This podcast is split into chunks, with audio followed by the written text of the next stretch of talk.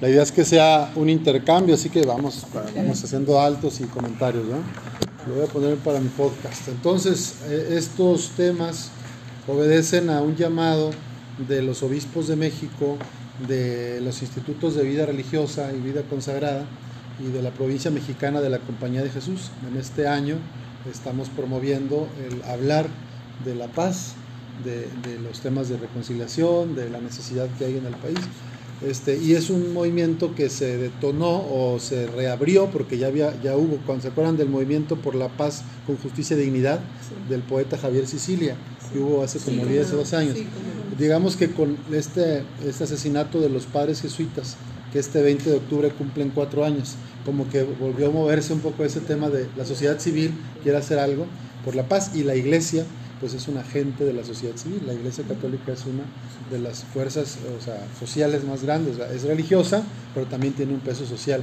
Entonces nos corresponde hacer diálogo sobre estos temas que afectan a todas las familias. Entonces, bueno, los hechos. Vamos a ver cuáles son los hechos de estos últimos meses y de, los últimos años, ¿verdad? No es algo nuevo, pero algunos eh, puntos, ¿verdad? Que ponía es desigualdad, marginación, falta de oportunidades, exclusión.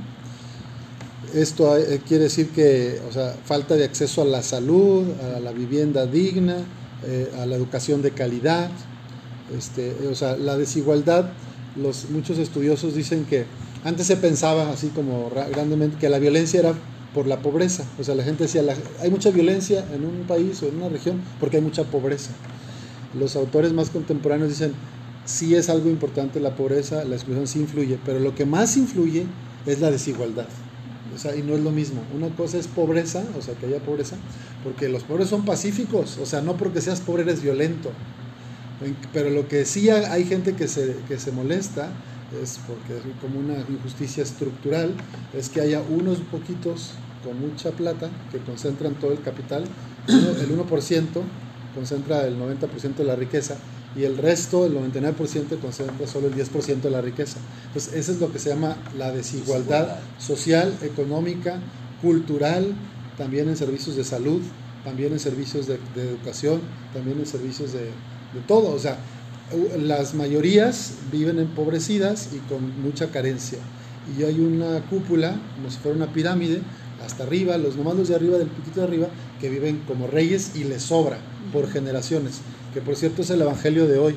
Hoy el Evangelio es el de este que dice que tuvo una gran cosecha en sus tierras y que cultivó y dijo voy a derrumbar mis graneros y voy a hacer unos más grandes y voy a decir este ya puedes descansar vivir la vida come y bebe y viene y viene viene la voz de Dios él dice insensato esta misma noche morirás contra el acumular ¿verdad? entonces bueno la desigualdad social la desigualdad económica es esta brecha, ¿no? esta gran brecha y, este vacío que, se ha dado.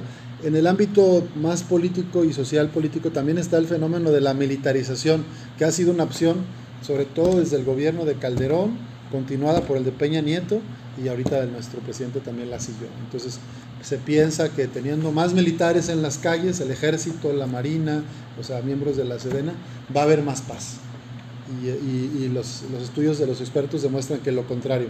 Hay más vulneración de derechos humanos, hay más atropellos de la dignidad de las personas, hay más matanzas, hay más muertos y no se entera uno, pero de que hay más. Entonces, no tener más poder de fuego o más presencia militar en los lugares no implica más paz. Y ahorita lo que quieren hacer es concentrar que la Guardia Nacional sea parte del ejército y tenga las mismas facultades. Entonces, este es un riesgo grande porque tienen, eh, tienen como un gran alcance. Eh, ya no tiene, antes tiene, tú para ir a tu casa alguien, una policía tiene que presentar una orden, ¿verdad? De, cateo o una orden así. Pero los militares no están nada. Ellos pueden llegar y tumbar puertas y entrar y hacer lo que quieran y vaciarte la casa, hacerte un desastre o llevarse a gente. Entonces, exacto, entonces esto es un peligro. O sea, y, y en otros lugares, sobre todo en Centro y Sudamérica, donde ha habido militares con tanto poder y con tanto, digamos, facultades que les da el, poder de turno, pues es, abusan de ese poder. ¿no? entonces con el miedo someten a la población y entonces hace, o votas por nosotros o eres eh, un preso político. ¿no? Entonces en, el caso de chileno fueron casi 10 o 12 años de dictadura militar. O, o sea, o estás conmigo O te vas del país, o te exilias, o te desaparezco. Entonces, no queremos eso para México, por eso hay que tener mucho cuidado de lo que pase estas semanas, estos días. Y cuidado con por cómo vamos a votar cuando ya toque votar. Bueno, esos son hechos. El otro tema es la polarización de la sociedad, también movida por actores políticos. O sea, la polarización es esto de como querer decir, este, no es posible dialogar. Tú piensas diferente, yo pienso diferente. Entonces, yo más me monto en mi macho de lo que yo creo y yo a ti te veo más adversaria o enemiga de lo que yo creo. Tú eres una amenaza. Entonces empieza este discurso de el pueblo, nosotros y el antipueblo. Los buenos y los malos. Los justos y los pecadores o los hijos. Entonces viene ese es un peligro, eso es polarizar la sociedad, que en vez de buscar el diálogo, y la cultura del encuentro que viene a armonizar, que viene proponiendo el Papa, la cultura del encuentro, dialogar, conversar, pues empezamos a ver a todos como enemigos, como competidores. Y el que no piensa como yo, o va por mi partido, o por mi equipo de fútbol, o por el colegio o el sindicato que yo tengo, ya es alguien contra mí, o amenaza a mi familia. Y entonces estos discursos los está, es manipulación mediática, este, hay, como todo esto de rollo de las mañaneras y otros espacios de todos los partidos y de todos los colores, no solo del gobierno de turno. O sea, hacen promesas, hacen campañas y luego cuando ya quedan en el poder, no cumplen, ¿verdad? Entonces, pero manipulan a la gente y eso es lo que se llama desinformación o darle pan y circo al pueblo, ¿no? Es como mantener anestesiados a la gente. Entonces, este, pues sí, antes en el tiempo de Roma, cuando la, Roma era el, el gran imperio romano, este, tenía sometidos a muchos pueblos en Europa y entonces pues para tener a la gente en paz les hacía lo de los gladiadores, ¿va? Les hacía lo de los eventos del circo y que las bestias peleaban contra hombres y, bestias contra hombres contra hombres. Bueno, ahorita se llama fútbol, ahorita se llama básquetbol, ahorita se llama pues el Santos aquí, ¿va?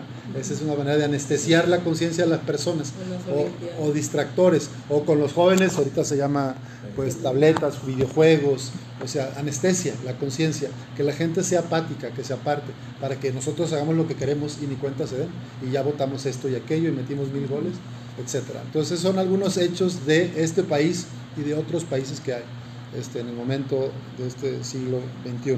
¿Qué problemas acarrean estos hechos?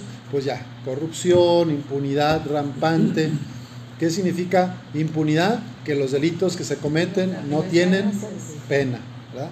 Impunidad viene de no pena, impune, es sin, es el impune, es sin pena. Entonces tú cometes un delito en este país, bienvenido Vicente, y no tienes pena, es un paraíso para delinquir. Por eso, pues no hay justicia. O sea, porque digo, hay actores y se les pagan y cobran la quincena, jueces, magistrados, policías, todos cobran. Pero a la hora de la acción, si a ti te hacen un delito, nadie te recupera tus cosas, raramente lo recuperarás. Y, te hacen ir y pasar horas y declaras cuatro o cinco veces, se llama revictimización eso, y luego, te, y luego si eres mujer y te violaron o te hicieron algo, luego tú eres la que tuviste la culpa, tú eres la culpable, porque qué andabas haciendo esas horas y que porque iba vestida así y que qué andaba haciendo eso. Bueno, entonces eso se llama revictimización. Entonces a veces las fuerzas que están en teoría para protegernos, este, a veces son parte del crimen o al menos solapan, ¿verdad? Si no están activamente haciendo lo malo, se hacen que no ven, que no oyen y los, y los cárteles o los grupos del crimen organizado, pequeños o grandes, hacen lo que quieren y no hay castigo, hay impunidad. Entonces, que lo normal, la corrupción es que les dan su, su noche y entonces yo te dejo trabajar, nomás no te metes con mi familia y, y mi territorio, pero dame tú. Entonces, eso es una situación muy triste y muy difundida en nuestro país. Luego está la desintegración familiar, que tiene que ver con pues, que muchas familias son disfuncionales, este, hay separaciones, hay tristezas, hay crisis, también hay adicciones, eh, relaciones de codependencia, estos matrimonios que te amo, pero no te soporto, no te soporto, ya no puedo más, pero no te vayas, este, o pégame, pero no me dejes, ya no puedo vivir contigo, ya tenemos 30, 50 años, pero no te vayas, no quiero vivir sin ti.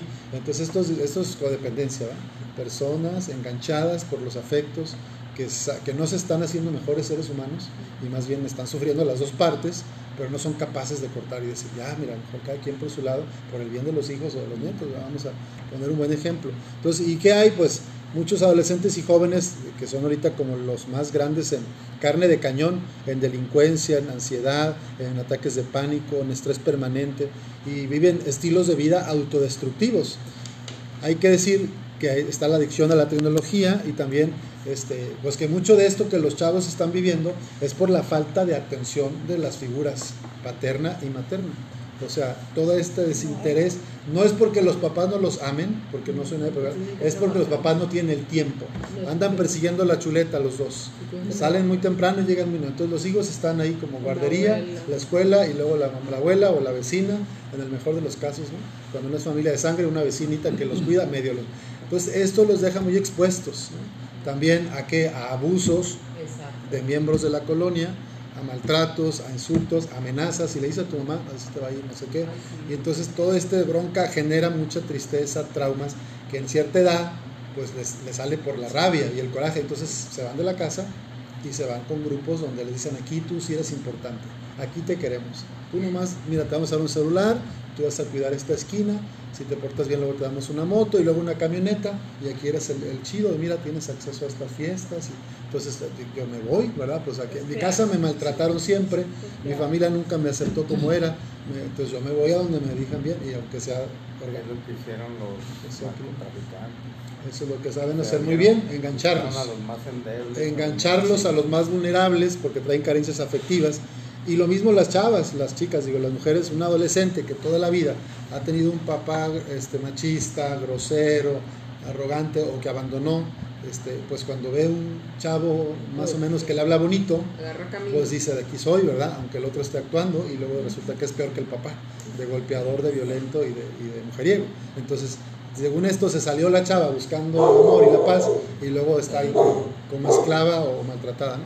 Entonces hay mucha situación, ahí entra el embarazo adolescente y todo. Otros asuntos, el ascenso social es casi nulo. ¿Qué significa ascenso social? Que si naces en una capa social, en un estrato social o económico, estás casi, casi condenado a morir ahí mismo. O sea, es muy poca las personas que logran, digamos, si se nacieron en clase baja, baja, subir a baja media. O subir de baja media a media. ¿no? No, hay quien lo hace, hay casos que ustedes mismos conocen que han logrado ascenso sociocultural y económico, pero la inmensa mayoría de las personas es que es el 90% en América Latina, si naciste en una clase popular o baja, obreros, carpinteros, electricistas, este, amas de casa, eso, normalmente te quedas ahí.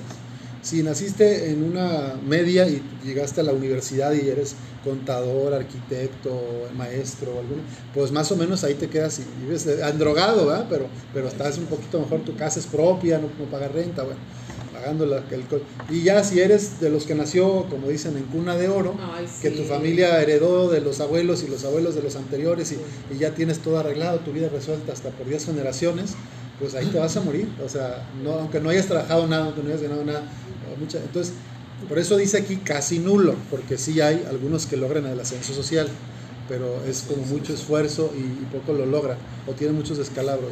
Bueno, aquí, lo, por ejemplo, un éxito pues son los que hacen como franquicias, ¿verdad? Gente que empieza con un puesto de tacos o de hamburguesas y logra tener luego otro y otro. Bueno, son casos muy contados, pero les va bien, ¿verdad? Económicamente. Entonces ya los hijos de estos señores que empezaron desde abajo ya van a la universidad y de paga privadas y ellos ya tienen una educación formal que les permite el día de mañana, pues ya les va mucho mejor. ¿no?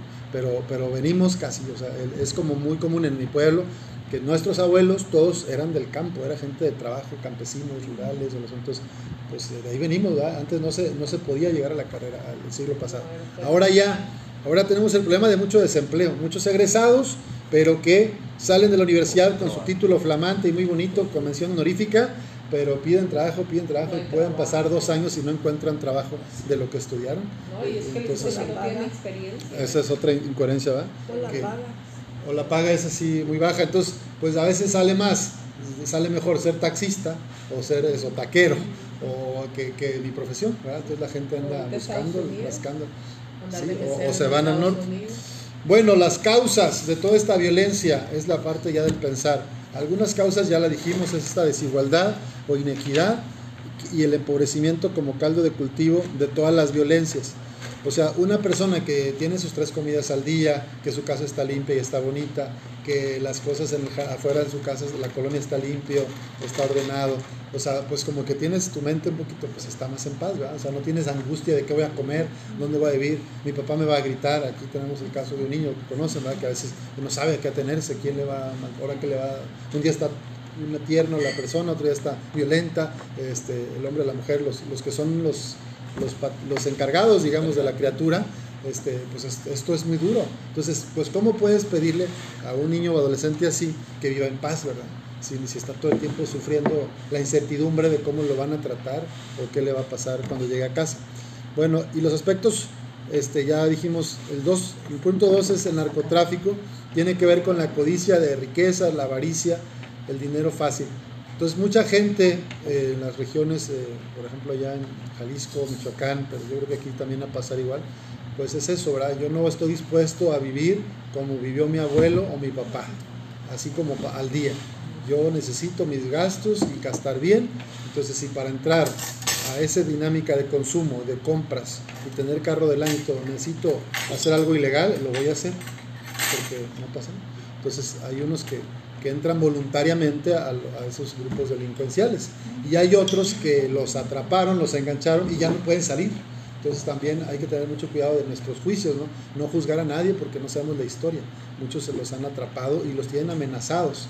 Entonces, no a ellos, a su familia. Por eso están haciendo a veces cosas malas, pero es que si se salen, luego matan a la mamá, a la abuela, a los hijos, a los hermanos. Entonces, es muy delicado, por eso hay que seguir pidiendo pues por ellos.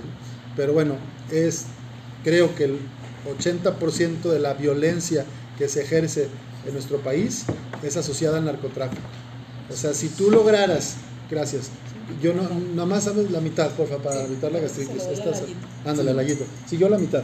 Si, si tú lograras eh, controlar o reducir el consumo de los narcóticos, de la coca, de la piedra, de la cocaína, de todo lo que hay, ¿verdad? te aseguro que se reduciría el índice de la violencia en ese porcentaje. O sea, si ahorita matan a más de 100 personas todos los días en México, entonces por el consumo de drogas, de repente si, en un año trabajáramos todo el país y lográramos reducir a los consumidores, pues en el, mismo porcentaje que se reduce el consumo, se reducirían los muertos y los torturados y los levantados y los secuestrados y los desaparecidos. ¿Se fijan? O sea, qué importante trabajar en, la prevención. O sea, ahí tenemos mucha tarea que hacer. El otro día aquí el compañero nos contó un poco lo que se sufre cuando ya está el asunto, con un hijo, un, pariente, un, un, ser querido, y pues lo que se trabaja para la rehabilitación. Entonces, la idea es apostarle a la prevención y también a la rehabilitación, pero pues todavía los que van creciendo. ¿Qué aspectos culturales fomentan la violencia? ¿Puede leer el número 3, por favor, eh, Fabiola? Ah, bueno, ¿quién trae ojos? Yo. Ah, Norma, el número tres, ah, aspectos culturales del país. Aspectos culturales y socioambientales como el machismo, el patriarcado, individualismo y autorreferencialidad. Consumismo, cosificación. Cultura que dice ahí entre paréntesis, eh, después de cosificación dice cultura del descarte. El pensar que siempre ha sido así y pone entre paréntesis globalización de la indiferencia. Estos dos términos, cultura del descarte y globalización de la indiferencia, aparecen en documentos del Papa Francisco. Bueno, la cultura del descarte es eso, que, que todo ahora, y también las personas, es úsese y tírese. Úsala y tírala. O sea, rompen las parejas, rompen tres veces, rompen cinco veces, ya están con la tercera o la quinta pareja y ya tienen hijos de la primera y de la segunda. Entonces, es un poco lo que alguna vez también escuché que a veces a las cosas las tratamos como personas y a las personas las tratamos como cosas. Entonces, que esa es la cosificación. Este, cosificar a la mujer o al hombre es usarlo para mi beneficio, pero no hay amor, no hay cariño, no hay respeto. Y bueno, eso tiene que ver con, con otras palabras como individualismo, autorreferencialidad. Y en este país y en mi región de Jalisco, con, todo y, con mucha pena, pero lo digo, pues está el, el, estereotipo del hombre como el que tiene que mandar en la casa, como el que tiene que dominar a la mujer, como el que tiene que llevar las riendas de todo, las propiedades están a su nombre, las carros están a su nombre, o sea, todo eso pues es machismo y patriarcado, la mujer no cuenta, la mujer es secundaria, la mujer está para servir a los varones, y eso podríamos abundar, pero no me quiero largar. Pero esto afecta mucho también, porque hace falta que las mujeres, y ya están despertando, pero que no tomen, que eso es lo que está pasando ahora con algunos feminismos o algunas jóvenes feministas, es que lo que están haciendo es más que un feminismo, que sería buscar la igualdad entre el hombre y la mujer, le llaman un embrismo. O sea, embrismo, así como hay machismo de macho, embrismo de hembra, que sería ahora las mujeres vamos a dominar a todos los hombres. Entonces, eso no, eso no es lo que buscaría Jesús, ¿se fijan? Lo que buscaría es, somos complementarios, nos, somos iguales ante Dios, entonces nos vamos a hacer cargo de la realidad en equipo, juntos. Pero no se trata de que si por siglos dominaron los hombres, ahora sean las mujeres las que se trepen y opriman a los varones. Y ese sería un feminismo pues incompatible con el Evangelio. Pero sí hay feminismos que son cristianos, o sea, que sería lo que Jesús promovía con las mujeres de su tiempo y lo sigue siendo resucitado. O sea, que, que, las mujeres tengan voz y voto, que las mujeres puedan ser escuchadas, que se haga este camino de sinodalidad escuchando la voz de las mujeres. O sea, toda la vida de la iglesia está sostenida por ustedes. La mayor parte de los trabajos de apostolado, del servicio de catequesis, de los ministerios de la Eucaristía, de lecturas de la palabra, son mujeres. Entonces, nos tardamos nada más dos mil años en darnos cuenta, casi, eh, y están dándose ciertos cambios, pero va lento la cosa, ¿no? Entonces, bueno, ese es un tema este, también que afecta y hay mucha violencia y por eso pues las hijas y las nietas de ustedes no queremos que anden solas, no queremos que anden en el taxi, no queremos que... Y ahí van a las 4 de la mañana los papás o los abuelos porque a dejarlas al camión para que se vayan a la fábrica o cuando regresan del, del turno nocturno, ahí van a las también en la noche. O sea, si, este, si no hubiera machismo y no hubiera esta cultura patriarcal o esta crucificación, las mujeres podrían circular por las calles de día y de noche sin ningún riesgo pero nos falta mucho, Ahí hay, tarea.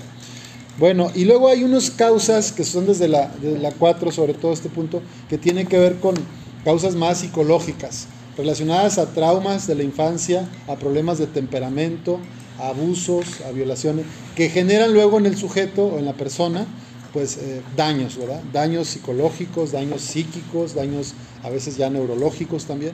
Este, y entonces aquí estarían como eh, la ignorancia, el miedo, este, en el segundo punto puse psicópatas, sociópatas, personalidades narcisistas, egocéntricas, etc. Hay muchos, digamos, formas, que es gente que trae un daño y si no se atiende o si no lo reconoce, sigue generando daño a los demás. O sea, necesitamos, todos tenemos daños, pues todos nosotros tuvimos, nadie tuvo una infancia totalmente plena, todos traemos alguna herida, algún problema, no me aceptaron, o no me sentí reconocida, no me sentí amada, me sentí abandonado, me sentí maltratado, o sea, todos traemos alguna cuestión.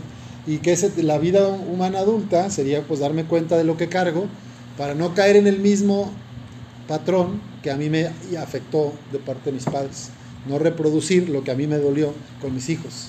Y, pero eso cuesta muchísimo, porque lo tienen como tan instalado en el, en el inconsciente las, las personas, entonces vuelven a repetir lo que vieron en su casa, y lo repito. Entonces, eso tiene que ver con la psicología. Y luego en el, eh, puse también como una causa de la violencia la inexperiencia de la juventud. Pues yo me acuerdo, este, cuando, cuando estás chavo, como que te avientas a, hacer más tarugadas, ¿verdad?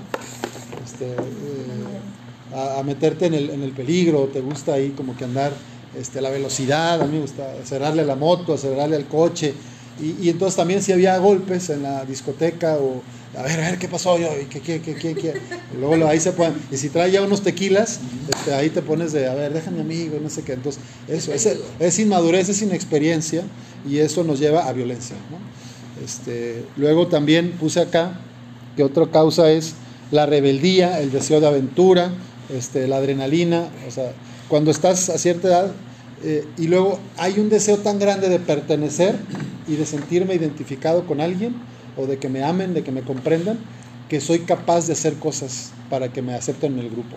Entonces ya saben que, por ejemplo, los maras dicen que para que tú puedas entrar al grupo tienes que aguantar que te den como no sé cuántos segundos una moquetiza, unos trancazos y si aguantas pues ya eres bienvenido.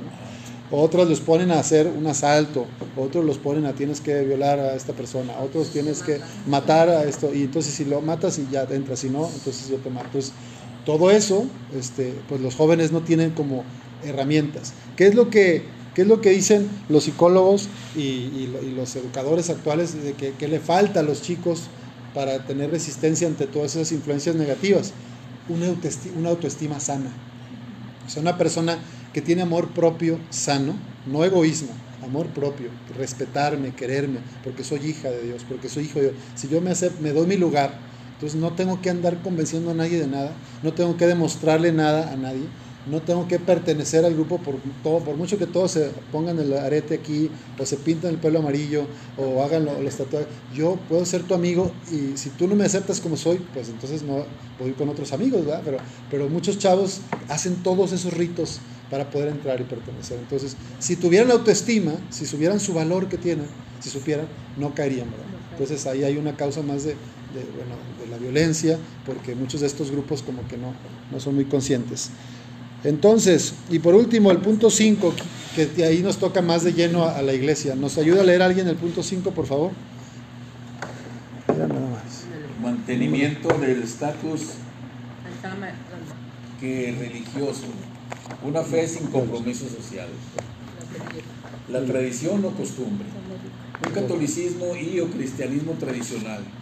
Soy católico porque nací en un país mayoritariamente católico porque nací en una familia católica. El ser católico de nombre una fe superficial, de adorno, fe de cabeza, sacramentos como convención social, costumbres de fe sin compromiso, sin conversión al Evangelio. Gracias, está ahí.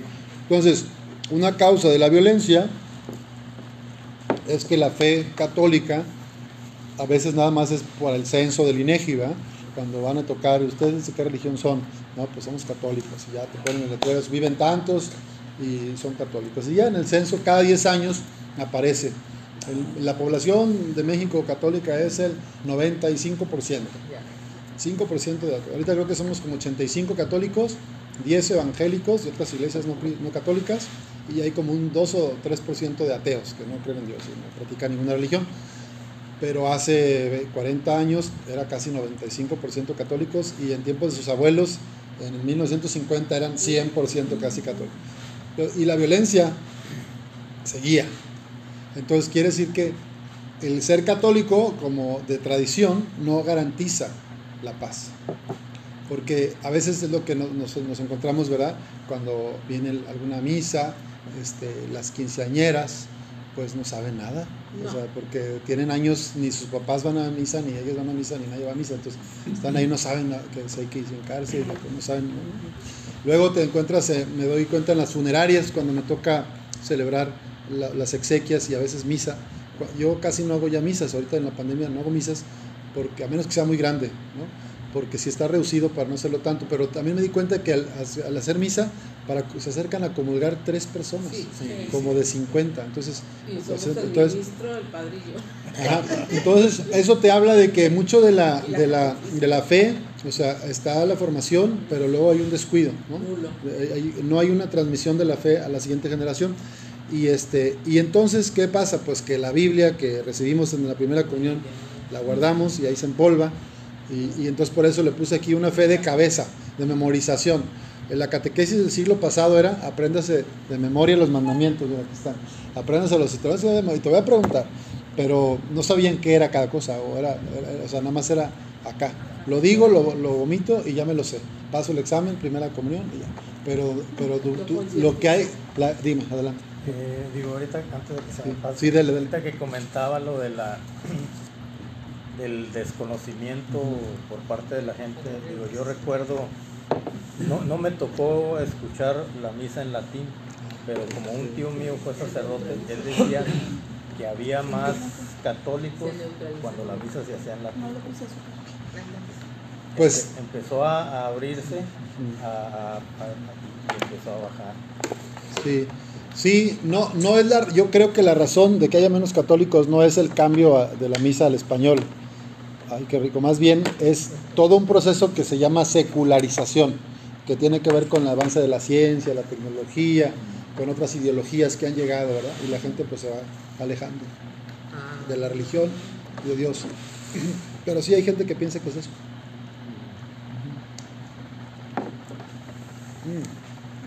La misa no se entendía. Pues, y luego que era de espaldas, en y de espaldas, espaldas ¿verdad? el padre. De la padre. Si no hablabas latín, no entendías. Dicen que mucha gente lo que hacían era rezar el rosario. Mientras estaba ahí el padre haciendo su celebración, la misa, pues la gente atrás rezaba el rosario, aprovechaba. Sí. Se no, pues sí, pero no sé, pero, pero no que la comunidad no, no estaba tan atenta. Ellos, se obedecen a, Así se celebró pues se- más de mil años. Sí, o sea, ellos Pues- obedecen. Pues fue un cambio hasta 1967, algo así. después. O sea, el concilio terminó en 1965 y creo que el nuevo orden de la misa pues se implementó en esos años, ¿verdad? En Mamá 66, decía que era 67. en latín, mamá decía Ajá. que era en latín. Todo antes era, era en latín. Yo nací en el 62. Sí, hay un aspecto ahí que, que hay que meditar, lo simbólico. Nosotros somos seres simbólicos. Entonces, a veces no tienes que entender todo para, para o sea, entender acá, pero sí entiendes acá. O sea, entonces, en la misa en latín Ajá. había como esos espacios de más silencio en momentos, de más oración de contemplación, como era en la hora santa. Entonces, yo creo que eso sí nutría mucho el alma de las personas. Y el nuevo orden de la misa, a veces el cura anda corriendo y rápido y lo que sigue, entonces no hay un espacio para, para que uno pueda conversar con el Señor, para que esté sentado. Entonces algo de, de eso también es importante decir, que antes pues duraba a lo mejor hora y media o dos horas, pero había como ese espacio de silencio, de oración. Y, y- y- y que aunque no entendía nada, pero, pero el Padre hacía sus oraciones, pero estabas tú como con Dios. Y ahorita yo creo que a veces hay, ahí en mi pueblo hay uno que decían el 27, el Padre, el 27, porque en 27 minutos hacía la misa. Ay, no es cierto. Sin canto, ¿no? Yo creo el Padre Bala, el Padre Bala. El Padre Dice, Bala. pero pues imagínate, ¿qué encuentro? O sea, si, si no son carreras, pero ibas a decir algo.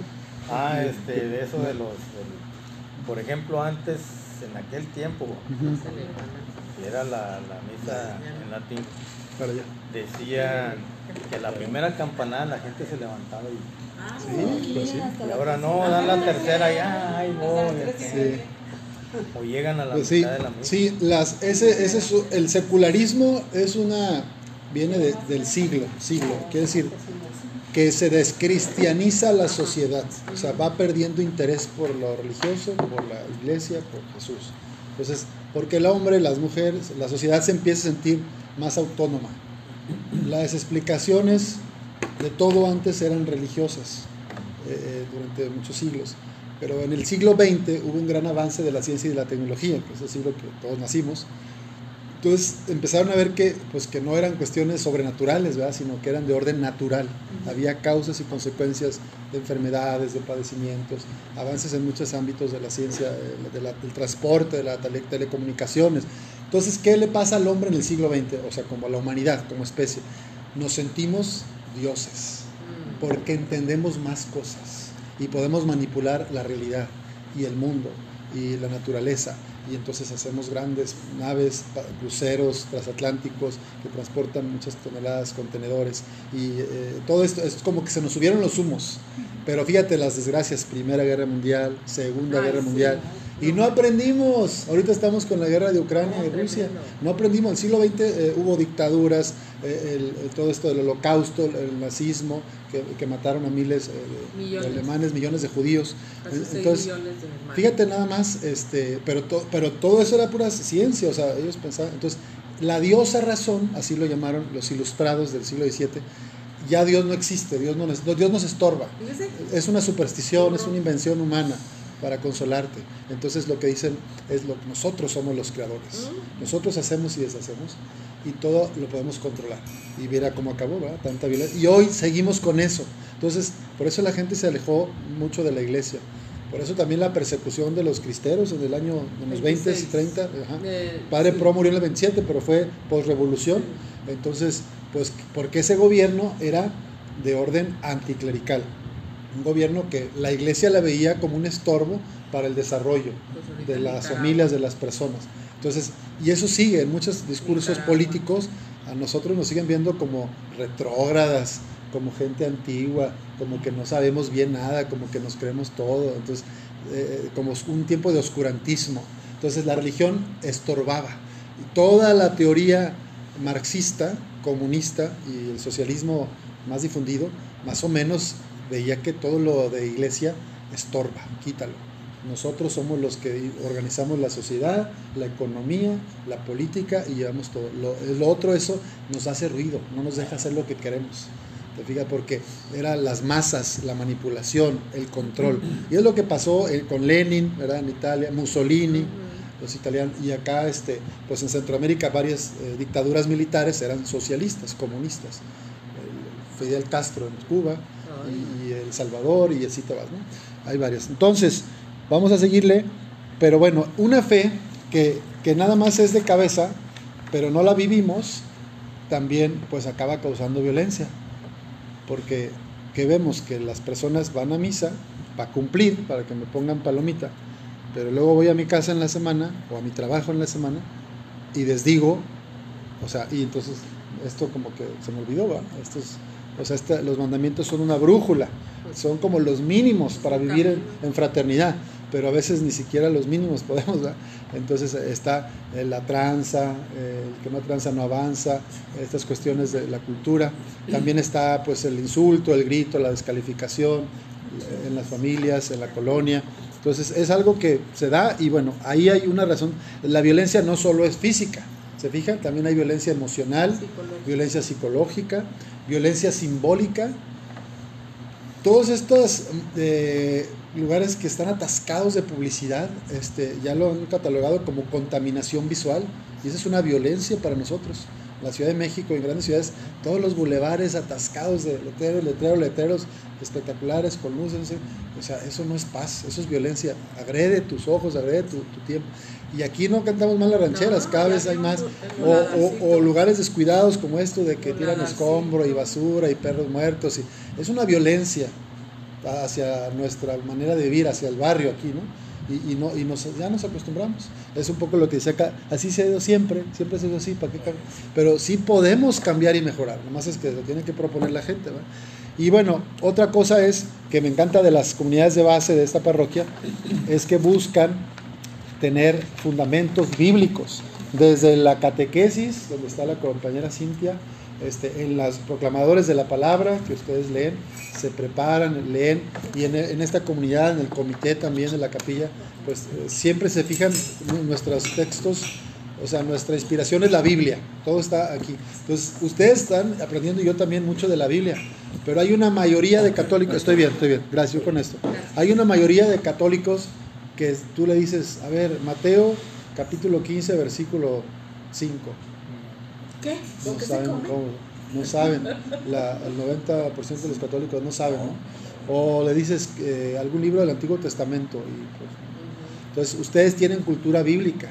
Y es que esta parroquia se ha preparado por décadas de preparar a los seglares, a los laicos en, la Biblia.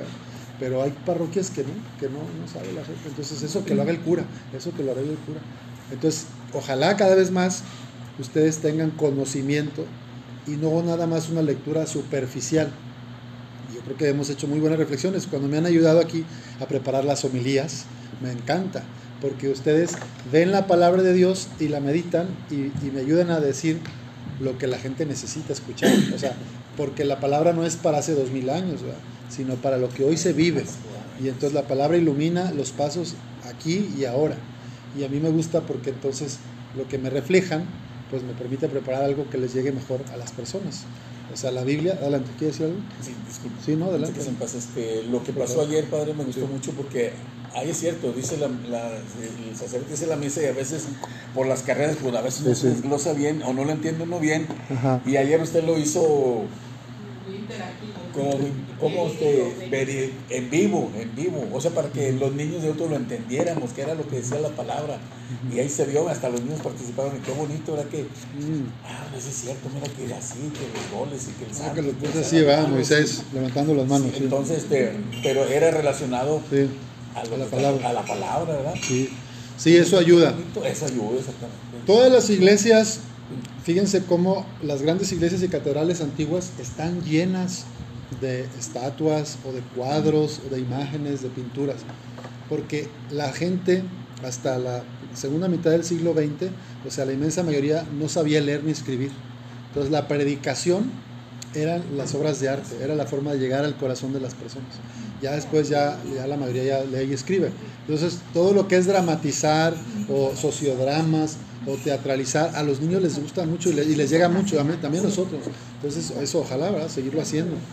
También en, eh, ya en San Felipe leyeron niños, la lectura la leyeron los niños. Entonces eso está padre que los empiecen a meter a leer, una lectura, un niño y un grande, eso está muy bien. Bueno, pues atrás van a estar ya algunas, le puse siete ayudas para construir la paz y vivir una paz con justicia y dignidad. Siete ayudas que yo veía. La primera dice, la vida de oración y sacramentos para entrar en comunión con Dios. Y es, es esto, experiencia de fe, experiencia de Dios, no memorización de datos religiosos. O sea, tú puedes memorizarte toda la Biblia, como los hermanos que la, como metralleta te dicen, eh, Marcos, ta, ta, ta, pero si tú no has experimentado la misericordia de Dios, es muy difícil que, que, tú cambies y que ayudes a transformar la vida de otros. Pero si yo he experimentado la misericordia de Dios y ha sido grande conmigo y yo me siento llamado a proclamar sus maravillas, pues voy a tener forma de acercarme a los que sufren, a consolarlos, a escucharlos y, les va a algo Dios hará conmigo, aunque soy pecador, aunque soy miserable, pero Él me va a ayudar, o sea, porque Él abre paso. Entonces, qué importante que la religión no es saber de memoria muchas citas bíblicas o los mandamientos o, lo, lo que dice el Papa en todos los discursos, sino tener experiencia personal del amor de Dios y quererlo comunicar a los demás. En la segunda cosa que ayuda es, el equilibrio de la vida, o sea, un balance de vida. Que tengas un balance entre la oración, o sea, tu tiempo de, silencio, y el trabajo, el descanso, el deporte, el tiempo con familia, el tiempo con amigos, amistades, también este, algunos pasatiempos o hobbies. O sea, eh, somos, somos una maravilla los seres humanos. Necesitamos, pero si uno solo se dedica a trabajar, todo el tiempo como burro cargando, pues ¿qué le va a pasar? Se va a enfermar, va a explotar. Si uno solo se dedica a la familia y pura familia y no hay amistades, también se va a enfermar de la gente porque todo es familia.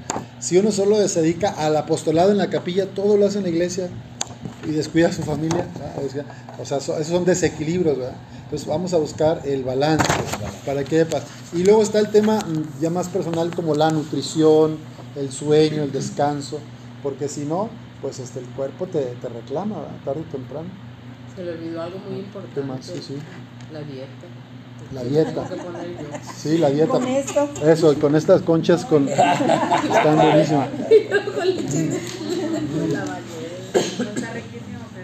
Muy bueno.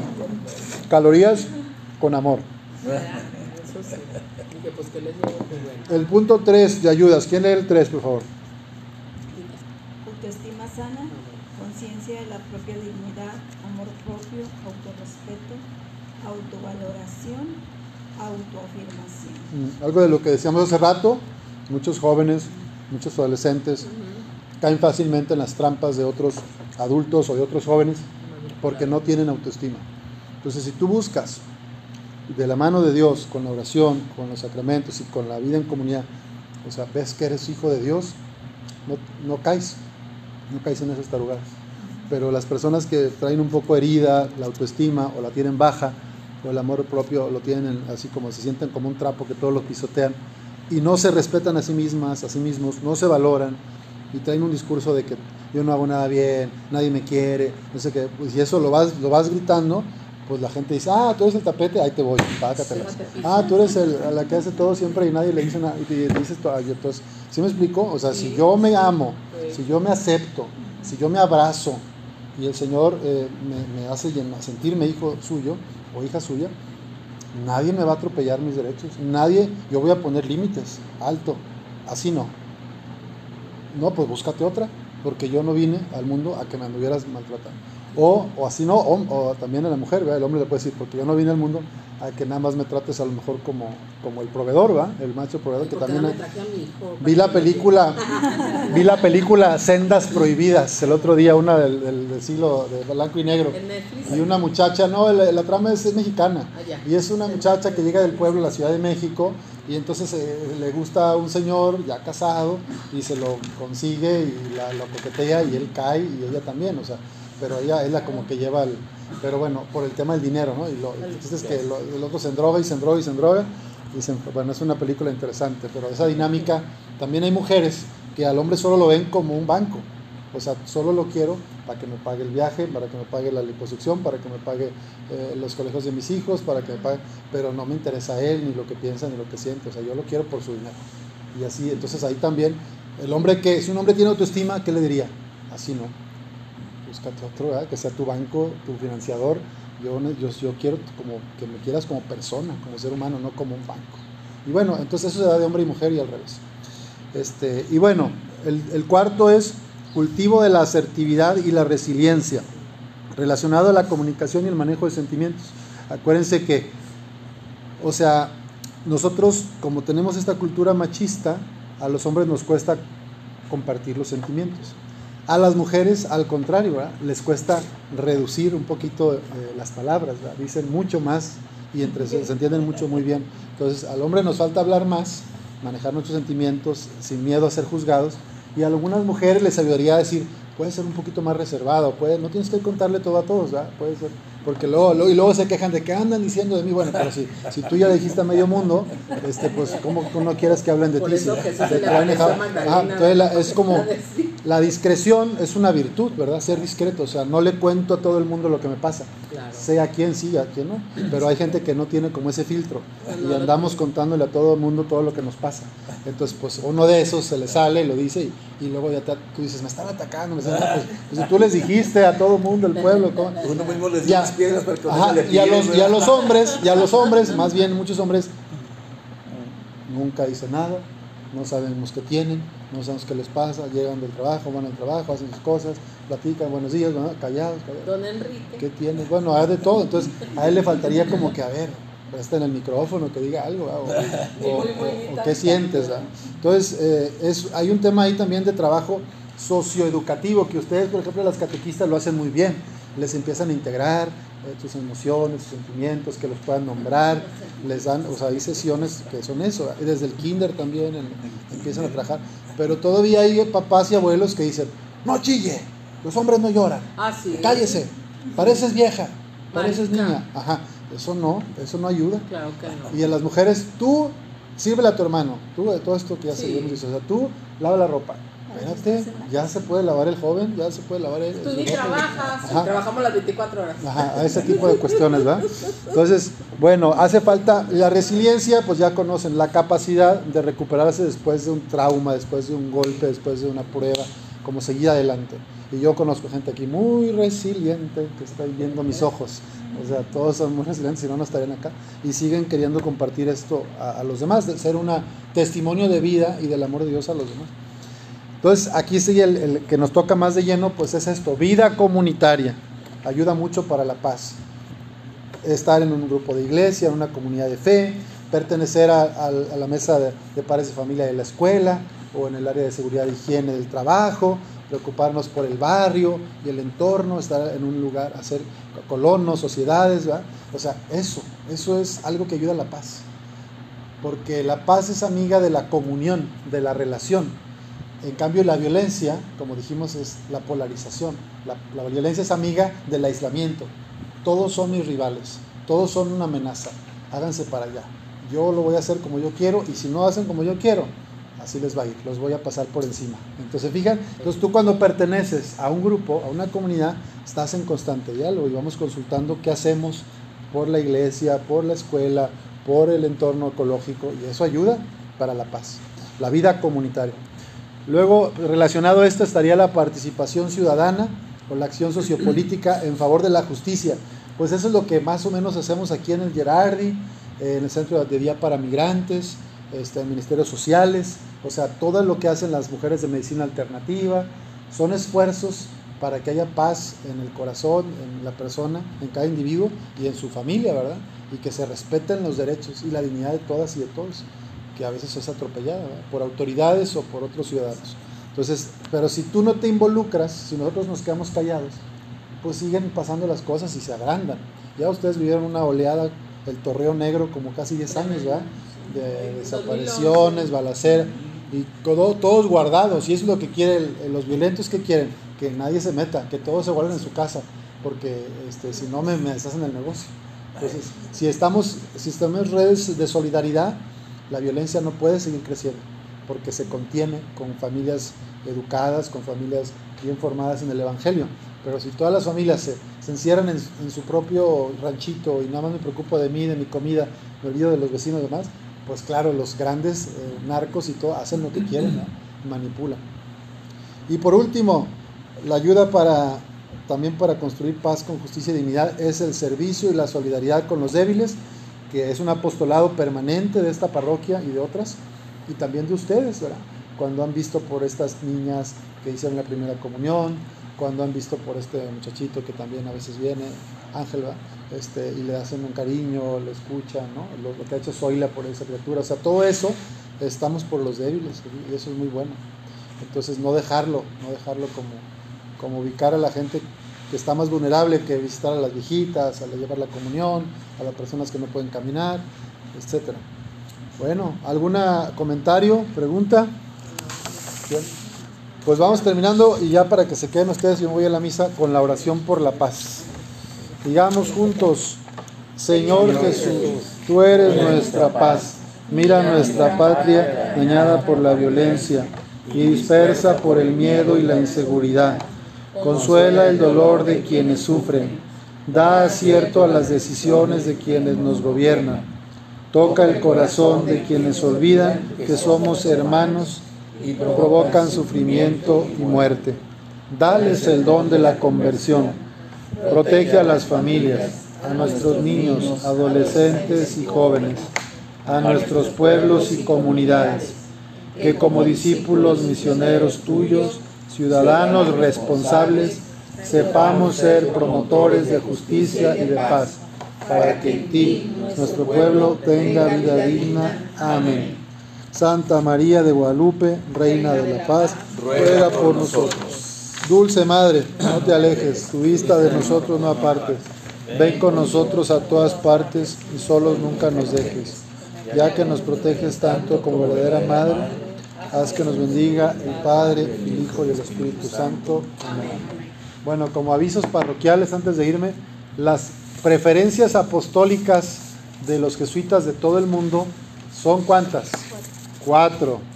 La primera, tiene que la primera es el discernimiento y los ejercicios espirituales, compartir la experiencia de Dios de San Ignacio de Loyola a través del discernimiento y, que los laicos vivan los ejercicios espirituales, los retiros de una semana, de silencio y todo eso. Esta es una de las prioridades.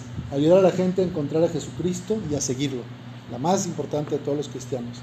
Luego está la segunda prioridad, o la segunda preferencia apostólica, es esta. Caminar con los excluidos, caminar al lado de los pobres, de los excluidos y de aquellos a quienes la sociedad considera inútiles. Es una misión de reconciliación y justicia. Pues ahí están los desaparecidos, los migrantes, las familias de los que, los, que tienen adicciones, los adultos mayores, los indígenas, los campesinos, todas las poblaciones vulnerables, este, los discapacitados. Eso nos toca, queremos trabajar y ayudar en eso en nuestras obras. La tercera preferencia de apostolado es acompañar a los jóvenes en la creación de un futuro esperanzador.